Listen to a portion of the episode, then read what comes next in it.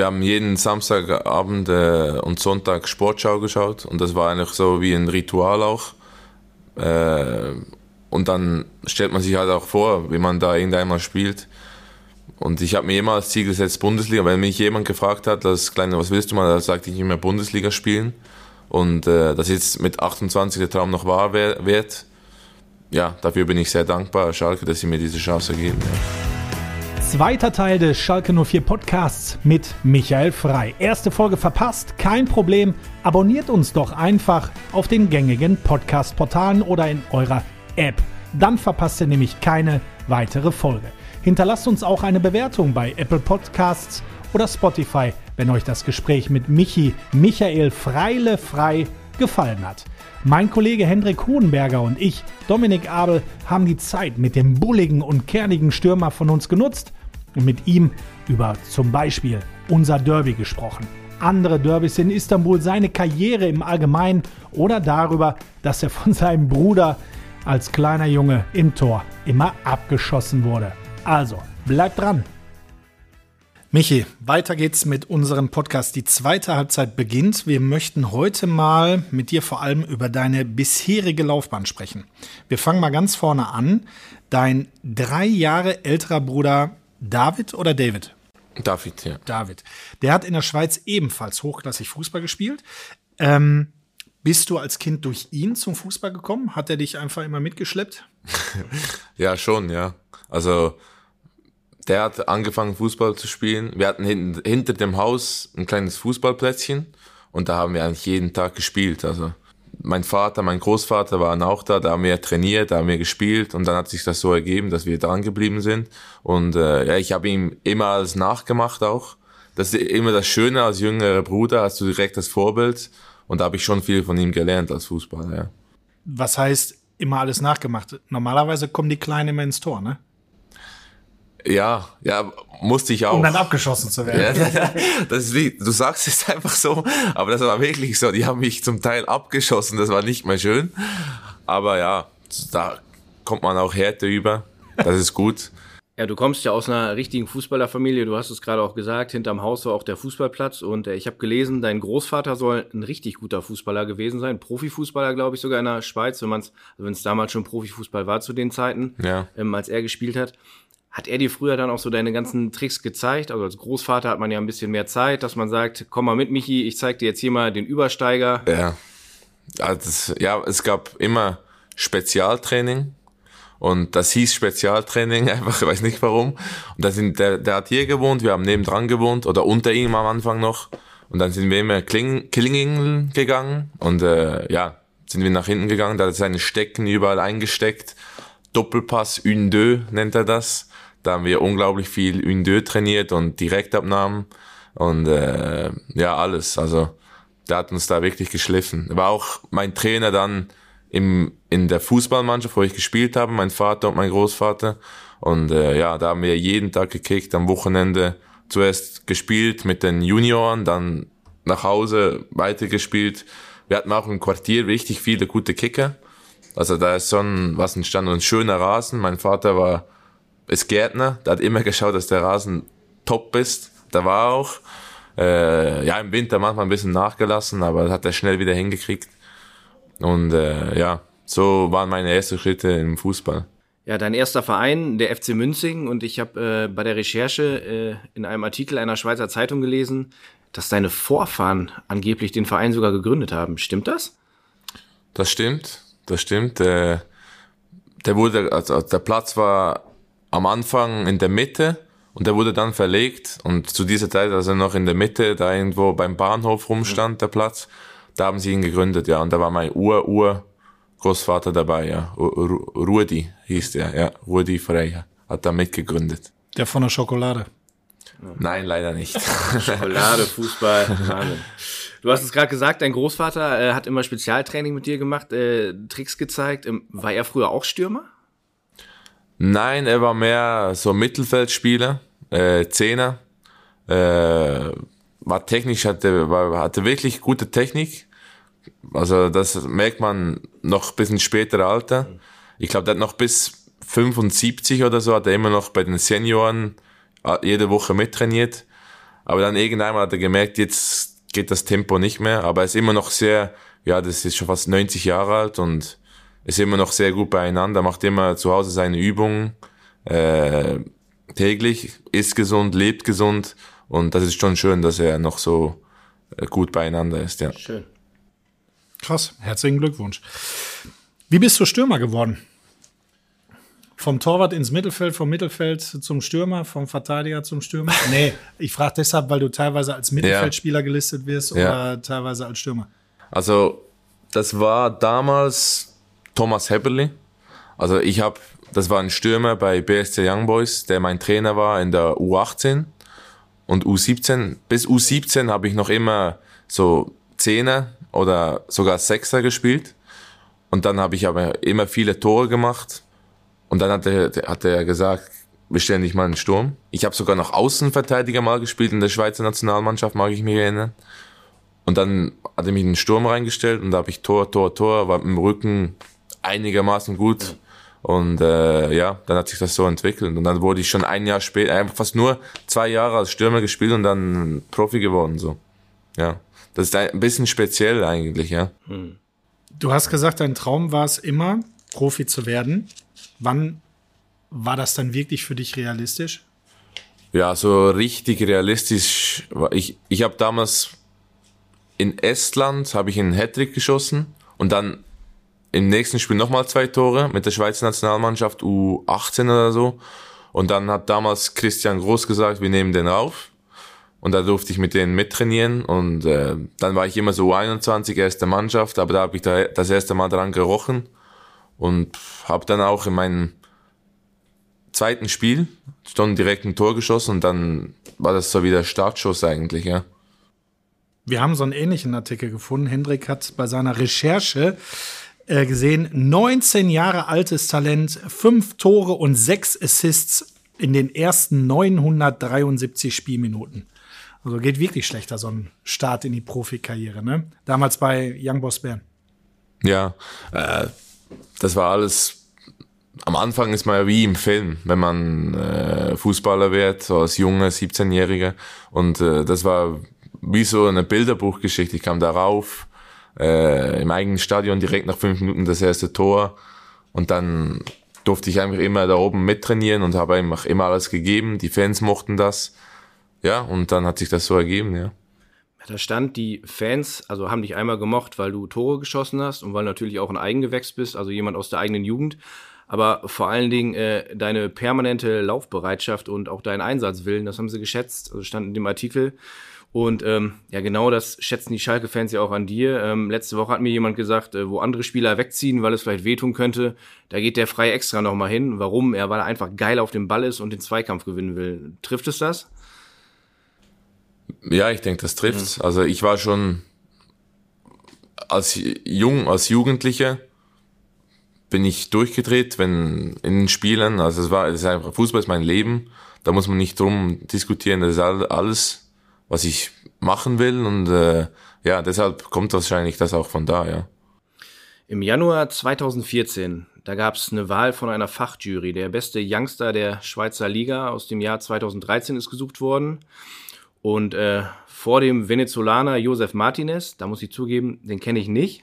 Aber vor einem äh, gewissen Mohamed Salah, den wir, glaube ich, jetzt hier nicht vorstellen müssen, denn äh, der schießt Tor um Tor bei Liverpool, hat alles gewonnen, was man da gewinnen kann. Hast du dir den ersten Platz gesichert? Was bedeuten dir solche persönlichen Auszeichnungen? ja, sicher schön, dass man sowas gewinnen kann. Äh, ja, ich, da war ich 18, 19 Jahre alt.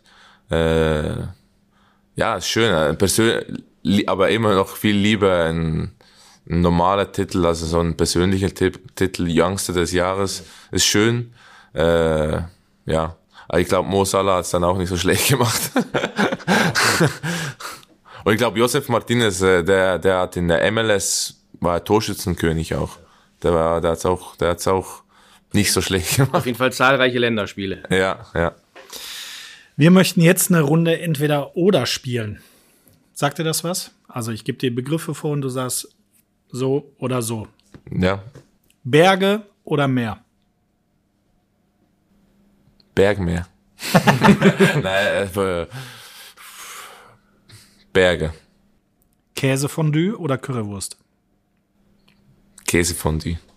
Gitarre oder Klavier? Gitarre.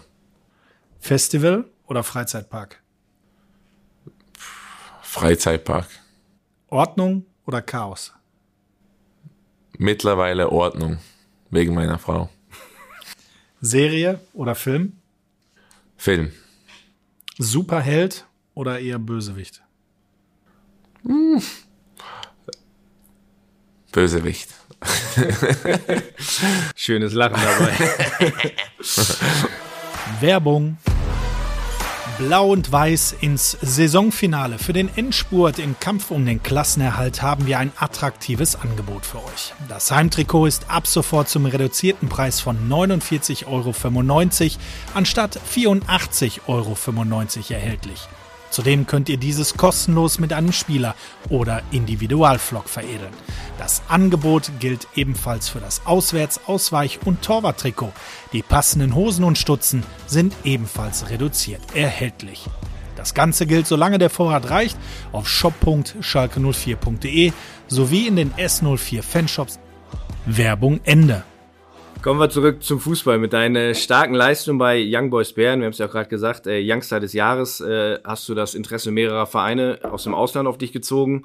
Und den Zuschlag hat im Sommer 2014 äh, der OSC Lille bekommen. War französischer Meister kurz davor geworden, 2011 glaube ich, ist jetzt auch vor drei Jahren nochmal Meister geworden, spielt immer um die europäischen Plätze mit.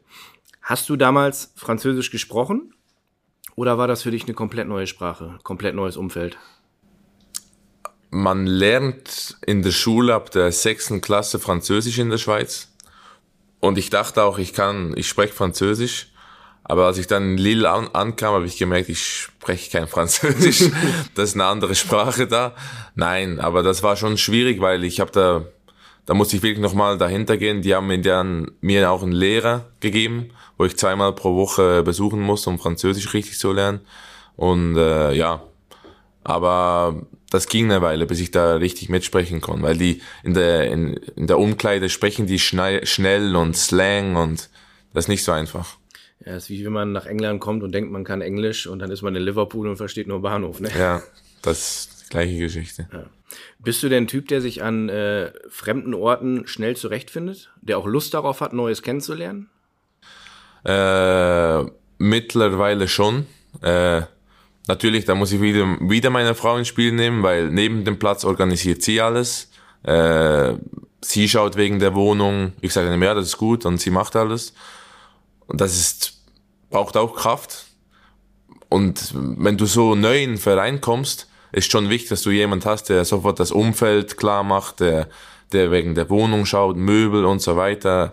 Und äh, ja, mittlerweile haben wir das ziemlich gut im Griff, weil wir auch ziemlich herumgewandert sind die letzten Jahre. Und äh, ja, aber ich glaube schon, dass ich das gut kann. In einen neuen Verein kommen und sofort funktionieren. Bei Lille hast du gerade gesagt, anfangs ein bisschen die Sprachbarriere und dann ehrlicherweise hattest du einen, einen schweren Schicksalsschlag. Du hattest ähm, wegen einer Knöchelverletzung pausieren müssen. Ähm, was, was war da passiert? Äh, das war auf dem Kunstrasen in Lorient. Äh, bin ich hängen geblieben und dann hat das, war eigentlich so in der Phase, wo ich mich angefangen habe durchzusetzen, so. Erste Tor gemacht in der Stammformation mit 20 oder 19 Jahren war ich da. War wirklich sehr eine schwierige Zeit, da sich reinzubeißen in einem fremden Land. Und dann habe ich mich verletzt. Ich hatte Knöchelbruch oder Tibia Außenband, Innenband und Syndemoseband alles gerissen und habe dann schnell operiert. Äh, ja. Und dann fünf Monate später kam ich zurück. Und dann, ich mag mich noch erinnern, ich war da in Mallorca mit äh, Roman Bürki, der auch im gleichen Dorf wie ich aufgewachsen ist, und Marco Bürki. Und äh, dann, mein Fuß war immer so geschwollen. Der war richtig dick. Und dann hat. Also ein halbes Jahr noch nach der OP. Ja, ein halbes Jahr nachher. Ja. Und ich wollte eigentlich wieder, das war noch kurz erholen, bevor ich dann wieder zurück ins Training gehe nach Lille. Und ich habe sogar immer gesagt, nein, das ist normal, das muss so geschwollen sein, das ist ganz normal. Aber der wurde immer größer und größer und der, und der hat mir immer so gesagt, das ist nicht normal und so. Und ich immer, nein, das ist normal. Und dann sind wir zurückgegangen Und äh, ja, dann ist herausgekommen, dass ich nicht gut operiert wurde. Die eine äh, Schraube hat in meine Sehne hier rein, äh, hineingeschnitten so. Und die haben mir gesagt, wenn ich noch ein, zwei Wochen länger so weitergemacht hätte, da wäre ich vielleicht Invalide gewesen. Und das war schon ein Glück und da war ich, ja. Dann musste ich alles nochmal machen. Also nochmal ein halbes Jahr. Wiederaufbau, alles. Das war kein einfacher Moment, aber ich habe mir gedacht, ja, ich komme auch direkt Gänsehaut über, weil das war wirklich nicht schön. Da habe ich mich zurückgekämpft nochmal, ja. Das ist so die, die Geschichte. Aber mit dem Doktor, der mich operiert hat, mit dem gehe ich kein Käffchen mehr trinken. Wahrscheinlich nicht. Nein. Ne? War das auch der Grund, warum du dich hast in die Schweiz ausleihen lassen? Du bist ja dann wieder zum FC, oder was heißt wieder? Du bist dann zum FC Luzern gegangen. Also wie, wie hat man das zu beschreiben? War das vielleicht ein Rückschritt? War das vielleicht ein Neuanfang? Wie würdest du die, die Zeit sehen? Ich glaube, nach einem Jahr ohne Fußball, für einen Typ wie mich, das war die Hölle. Und ich wollte einfach irgendwo hingehen, wo ich spielen kann. Und, oder wo ich wenigstens eine Chance habe, nach einem Jahr Verletzung, da stehst du ja zuerst mal da und weißt nicht, wie weit er ist. Aber ich habe das sofort funktioniert auch und ich habe, glaube 16 Spiele da machen können in der Rückrunde und lief dann gut. Und deshalb war es für mich kein Rückschritt. Es war auch für, ich konnte mich wieder zeigen und äh, ja, das war gut für mich.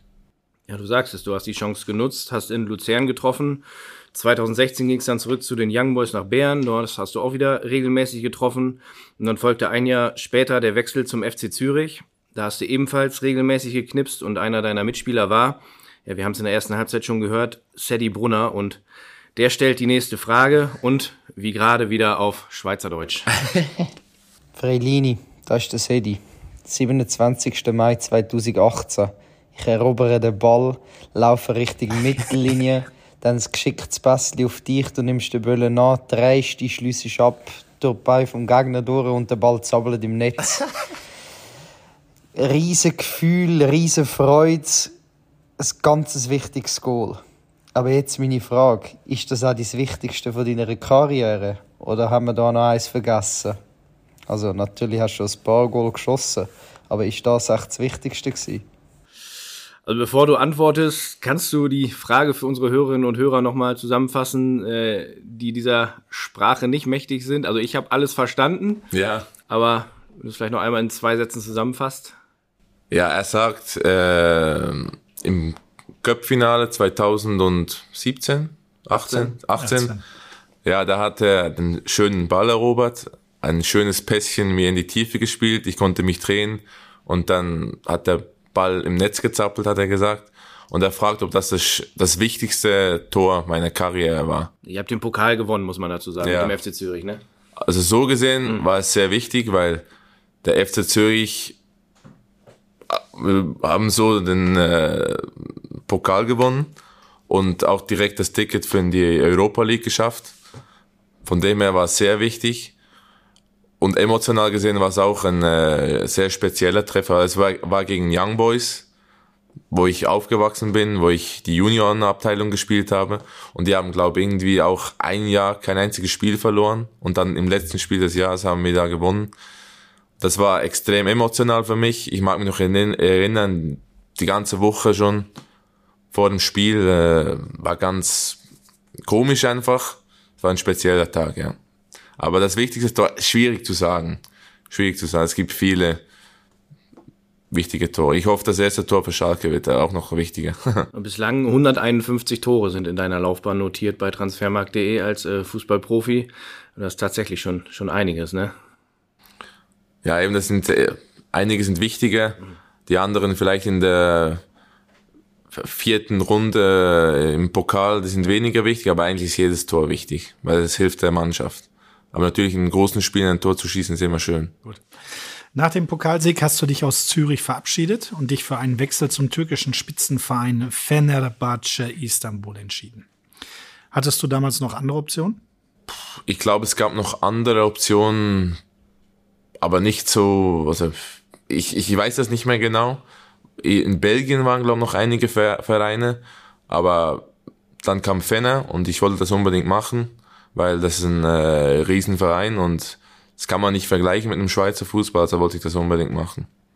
Was, was wolltest du machen? Das kann man nicht vergleichen. Also so diese, diese Euphorie. Ja, ja, also ich, ich muss ganz ehrlich sagen, ich wusste nicht genau, auf was ich mich da einlasse in Fan, weil das ist so groß ist mit Istanbul, das sind ja, ich weiß noch, ich bin da mit dem Flugzeug das erste Mal reingeflogen und ich habe runtergeschaut und, und die Stadt hat nicht aufgehört. Und ich habe gesagt, wo, wo, wo ist denn jetzt dieses Fenerbahce? Und man, die Stadt ist wirklich riesig, das sind 25 Millionen Einwohner. Und dann kam ich raus aus dem Flugzeug und da waren 200 Fans, die rumgeschrien, habe ich so auch noch nie erlebt. Ich war zuerst mal, wo, wo bin ich da? Und dann hatte ich das, aber war dann eigentlich eine sehr interessante Erfahrung, habe sicher auch viel gelernt. Äh, und ja, auch ein bisschen, musste ich auch ein bisschen spüren, also, aber ja, hat mir, hat mir gut getan, hat mich weiterentwickelt und auch meine Frau kennengelernt in, in Istanbul. Deshalb bin ich immer sehr glücklich, bin ich da gelandet. ja, perfekt. Was heißt, du musstest das Leben spüren? Ja, vielleicht äh, ist man nicht so neben dem Platz einige Geschichten, die passiert sind, äh, die nicht ganz einfach waren, weil wenn du so, also ich bin ja ein, aus einem Bauerndorf eigentlich und gehe dann in die äh, riesen Weltmetropole Istanbul und da kommen so viele Leute auf dich zu und äh, vielleicht auch ein bisschen, äh, wie soll ich sagen, äh, du kannst nicht jedem vertrauen. Das war, das habe ich da mitgenommen, sicher, ja. Ohne da weiter jetzt drauf einzugehen. Aber das ist wichtig im Leben. das glaube ich, Wahnsinn. Und deine Frau? Die hast du in Istanbul kennengelernt. Ist deine, ist deine Frau Türkin oder, oder wie hast du die kennengelernt? Meine Frau ist äh, Türkin, ja. also ist in der Schweiz aufgewachsen ja. und äh, ja, genau. Also sie, sie hat den türkischen Pass und den Schweizer Pass. Sie kann okay. Türkisch und perfekt Schweizerdeutsch. Okay, sehr gut. also ist das wahrscheinlich auch die, somit die besonderste Erinnerung an Istanbul, sie da kennengelernt Ganz klar, ganz klar, das Wichtigste. Ja, das war eine schöne Geschichte, ja. Wie waren die Derbys? Die Derbys, also vor, auch wieder vor dem Spiel ist da unglaublich viel. Ich mag mich erinnern, die türkischen Spieler im Bus haben ihre Lieder gesungen und äh, sitzt du da, du kannst, kannst ja diese Lieder nicht, aber das war schon, und dann gehst du ins Stadion rein, in Galatasaray, es war nach zehn Minuten schon 2-0 für Gala gegen uns und die pfeifen so laut, laut, ja. das, das hörst du bis am nächsten Morgen noch in den Ohren. Also das ist wirklich schmerzhaft, aber wir haben dann noch 2-2 gemacht in Gala und äh, das war schon eine spezielle Erfahrung auch sehr laute Erfahrung. Ich bin auch zweimal bei Gala gewesen, als wir da mit Schalke gespielt haben. Ich glaube 2013, äh, sehr, sehr laut. Dann schießt Jermaine Jones von uns das 1 zu 1 und es war so leise für 10 Sekunden, weil es keiner fassen konnte.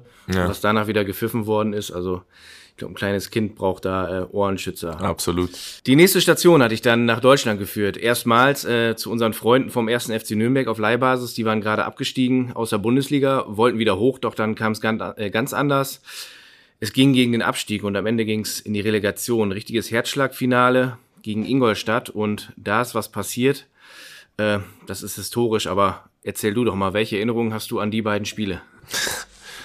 Ja, eben, das, das erste Spiel verlief eigentlich gut, 2-0 für uns. Ich kam noch rein und hatte einige Chancen, äh, mag ich mir erinnern. Ich bin, glaube 30 Minuten vor Schluss reingekommen, aber haben uns eine sehr gute Ausgangssituation eigentlich ja, erarbeitet. Aber dann plötzlich waren wir da in Ingolstadt und es war 3-0 für die und es war 90. Minute. Ich mag mich noch erinnern, der eine Spieler, der beim Einlaufen der, der konnte nicht mehr. Der hat sich, der hat sich am Gelände gehalten und sich, ich kann nicht mehr, ich kann nicht mehr. Und ich habe gesagt, hör auf, man, wir müssen da jetzt noch. Und ich kam dann tatsächlich 20 Minuten verschlossen noch rein. Und das war, also, diese, dieser Druck, der war, das war unmenschlich, also wirklich. Das, das hat man schon während dem Spiel dann, wir waren wie ein Schockstarre. Und trotzdem haben wir dann nicht aufgegeben, wir haben weitergemacht, weitergemacht. Und dann kam dieser, dieser Ball, ich hau mich irgendwie so rein und der Verteidiger äh, fällt über mein Bein und fällt an den Boden, dann kommt Schleusi von hinten und stochert ihn irgendwie rein. Und ich verstehe heute, bis heute nicht, warum der Verteidiger nicht den rechten Fuß nimmt. Er versucht ihn dann so komisch wegzuhauen, aber ich glaube, wenn er die Bewegung anders gemacht hätte er den erwischt. Aber hat er nicht, glücklicherweise. Und dann, äh, ja, war das letzte Minute und das war, ich habe nur noch Menschen weinen gesehen auf dem Platz. Ich selbst habe geweint wie ein Schlosshund, weil da ist so viel abgefallen. Und äh, war auch während Corona noch, waren wir wochenlang zu Hause eingesperrt und so. War nicht so einfach, aber wir haben es dann schlussendlich geschafft und ich bin froh, dass Nürnberg ja in der zweiten Liga ist, ja. Du sagst es gerade, sechste Minute in Nachspielzeit, Schleusener haut das Ding rein, also äh, Spiel wird abgepfiffen. Also ich glaube, ich könnte gar nicht jubeln, weil ich so fertig wäre vom Kopf. Also ich glaube, ich wäre einfach nur noch leer. Äh, unfassbares Gefühl, oder? Ja, das war, ja, das, das, das kann man, also im normalen Leben wirst du das wahrscheinlich nicht erleben, so wieder. Aber es ist ja grundsätzlich ja, weil wir nicht aufgegeben haben bis zum Schluss. War nicht schön anzuschauen auch, aber haben weitergemacht. Wie war die Zeit zwischen den Spielen? Sind ja fünf Tage zwischen Hin- und Rückspiel. Ist man dann so ein bisschen siegessicher oder trotzdem noch irgendwie Anspannung pur? Weil du spielst ja um, ja. Die, um die ganze Saison dann in 90 Minuten für den Verein, für die Mitarbeiter, für alle Fans, dann ja. in dieser schwierigen Zeit. Ja, wir waren dann noch äh, irgendwo in einem Hotel einkasaniert. Für vier Tage vor dem Spiel. Im Nachhinein weiß ich, nicht, weiß ich nicht, ob das das Richtige war, weil du bist dann den ganzen Tag aufeinander. Du hast schon über ein Jahr jetzt diese Saison gespielt mit vielen Höhen, Tiefen, Corona überall hin und her.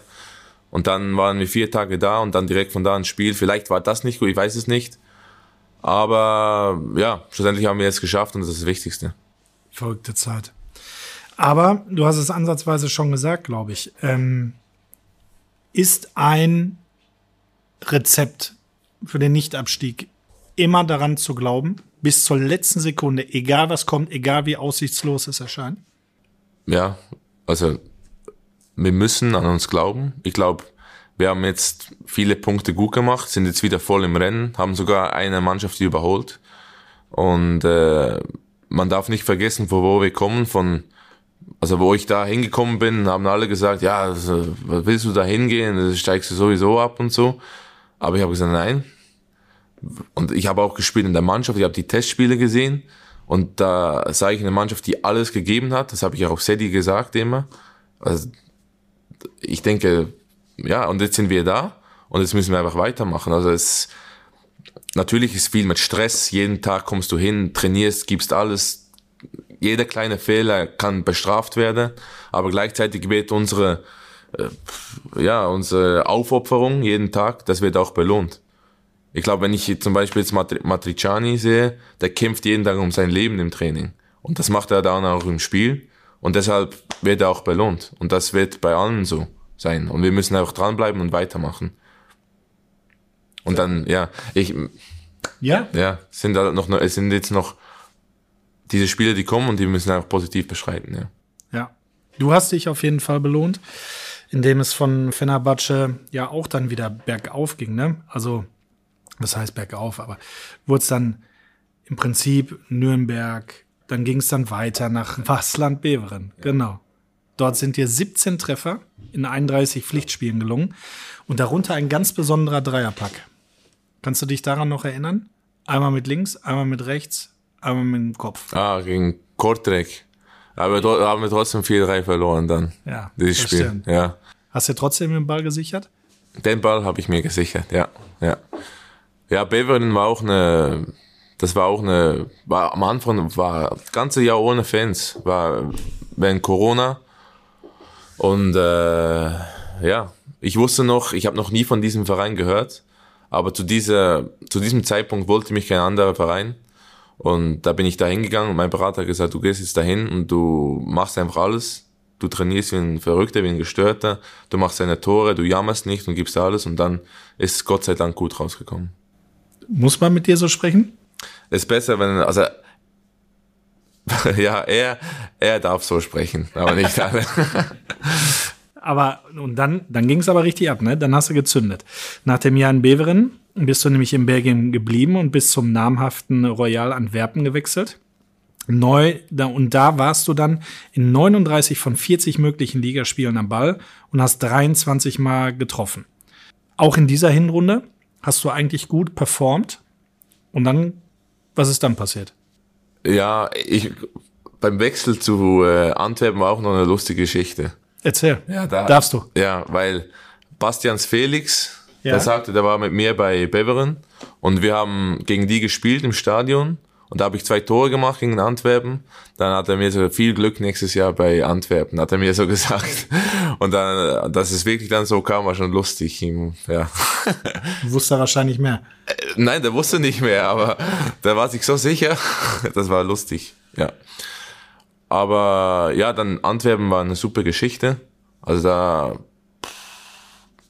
habe ich sofort auch funktioniert, meine Tore geschossen, das war gut, war eine super Mannschaft, wir haben Europa League gespielt, äh, war eine großartige Erfahrung. Äh, Antwerpen, ich habe diesem Club viel zu verdanken und ja, das ist, das bleibt auch so. Und nichtsdestotrotz hast du ja irgendwie nicht gespielt, ne? Ja, eben. Also ich habe 24 Tore gemacht und dann in der Vorrunde jetzt wieder neun.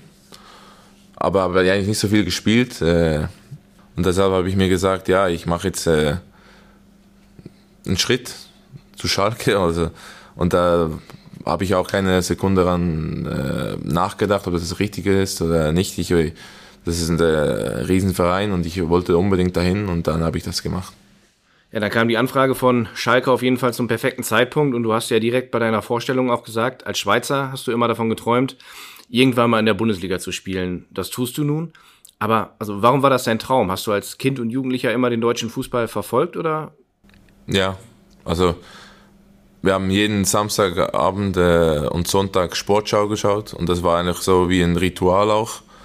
Äh, und dann stellt man sich halt auch vor, wie man da irgendeinmal spielt. Und ich habe mir immer als Ziel gesetzt, Bundesliga. Wenn mich jemand gefragt hat, das Kleine, was willst du mal, da sagte ich immer Bundesliga spielen. Und äh, dass jetzt mit 28 der Traum noch wahr wird, ja, dafür bin ich sehr dankbar, Schalke, dass sie mir diese Chance geben, ja. Gab es da in der Vergangenheit mal als Kind oder Jugendlicher Berührungspunkte mit Schalke, dass du dich an besondere Spieler oder besondere Spiele heute noch erinnerst?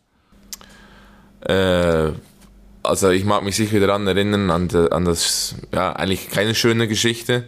Damals diese, wo sie das in Hamburg noch das Unentschieden machen, Bayern. Da mag ich mich noch gut daran erinnern und äh, ja, vor allem an das. Also ich glaube, da mag sich fast jeder daran erinnern, weil es ja auch einfach was... Wir haben es aus unserer Erinnerung Krass. gestrichen. Ja, aber gut. Ja, war einfach krass, ja. Jetzt bist du 28 Jahre alt. Jetzt hast du vor ein paar Jahren hast du zum, ja, quasi in den Kreis der Nationalmannschaft gehört, hast U-Nationalmannschaft gespielt. Träumst du noch ein bisschen, denkst du noch ein bisschen an die A-Nationalmannschaft? Hast du auch gerade sofort wie aus der Pistole geschossen gesagt, irgendwie, ja, die Schweizer Nationalmannschaft hat gewonnen. Ähm, denkst du da noch so ein bisschen dran oder sagst du unrealistisch oder Also ich glaube im Moment, das, das bleibt ein Traum. Und äh, in der Schweiz steht, äh, steht das ja immer in der Zeitung, äh, dass ich auch mal ein Aufgebot verdient hätte. Aber das liegt nicht in meiner Macht. Also ich gebe jeden Tag einfach das Beste hier auf Schalke. Und äh, das ist Nebensache. Also ich habe es auch in die Bundesliga geschafft, ohne für die Nationalmannschaft zu spielen. Äh, und, aber wenn die da mal ein Aufgebot kommt, dann gehe ich mit unglaublich großem Stolz hin, weil es mein Bubentraum ist, ja. geil Bubentraum? Ich meine, wenn man hart arbeitet, wird man belohnt. Also man sieht jetzt Niklas Füllkrug, der Mittelstürmer der deutschen Nationalmannschaft, da letztes Jahr in der zweiten Bundesliga gespielt.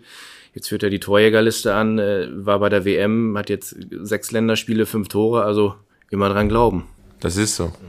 Das ist so. Hattest du ein Vorbild? Irgendwann mal? Ja, das war ein, also ich glaube, weil wirklich ein großes Vorbild ist, ist äh, Ibrahimovic, weil ich mag einfach, der ist auch ein Riesenkämpfer, eckt manchmal an mit seiner Art, aber der, Max Löwen und Götter. Ja, ja. ja hier Muhammad Ali, der war auch als, äh, als kleiner Junge auch ein großes Vorbild. Ja, so, so, ja. Aber Fußball, es gibt so viele Spieler, die ich gerne mag, aber so vom Ganzen her war es immer Ibrahimovic. Im älteren Interview hast du mal gesagt, äh, du mochtest Batigol, also Gabriel Battistuta Ja, den auch, ja. Chapuisat. So, so eine Schweizer Legende. Chapuisat, ja. Der ist zwar ein anderer Spieler als ich, aber ja, der hat es auch gut gemacht, ja. Aber so Vorbild würde ich jetzt nicht sagen. Und Ibrahimovic. Auch für die falschen Farben gespielt, ne? Das stimmt. Und Ibrahimovic und äh, Ali waren ja auch schon relativ extrovertiert, ne? Also magst du das? Magst du so kantige Typen? Eigentlich nicht unbedingt. Ich bin nicht so, aber vielleicht zieht mich das auch direkt so an. Weil ich das einfach cool finde, weil die stehen da und die sagen, was sie denken. Der andere würde sogar ins Gefängnis gehen, für dass er das sagen kann, was er denkt. Und äh, das finde ich auf die andere Seite schön, aber man muss mal auch ein bisschen aufpassen. Ne? ja, wie war das beim Entweder oder Superheld oder Bösewicht? Sehr gut. Das war's auf jeden Fall. Durch deine Einsatzfreude, deinen Willen, dein Engagement bist du auf jeden Fall für viele, viele Schalke ein Vorbild. Ich hoffe, es hat dir hier gefallen. Ich hoffe, wir haben den Zuhörerinnen und Zuhörern dich so ein klein bisschen näher gebracht und dir noch einige Facetten entlocken können, die ja vielen, vielen Schalkern wahrscheinlich gefallen werden. Und so wird wahrscheinlich auch viel, viel klarer und cooler sein, dich weiterhin beim Kämpfen zu sehen in der Arena. Hast du noch irgendetwas auf dem Herzen? Haben wir irgendetwas vergessen? Möchtest du den Schalke-Fans Danke sagen? Möchtest du sagen, ich bin der Tollste, ich bin Ibrahimovic? Nein, nein, eben. Also das war ein super Gespräch. Ich habe das jetzt auch schon lange nicht mehr gemacht, so viel geredet in der Öffentlichkeit, aber muss auch wieder mal sein. Und das war gut. Und äh, ja, ich freue mich jetzt einfach auf die nächste Zeit. Äh, man weiß es nicht und ich werde alles geben und alles reinhauen, alles was ich kann, wie immer. Äh, als Mannschaft, wir können das nur zusammen schaffen. Vielen, vielen Dank. Vielen Dank. Danke. Abpfiff im Feltingseck. Das war der Schalke 04 Podcast mit Michi Frei. Ein guter Typ, wie ich finde. Einer, der zu unserem Verein passt und einer, der es liebt, auf Schalke zu spielen.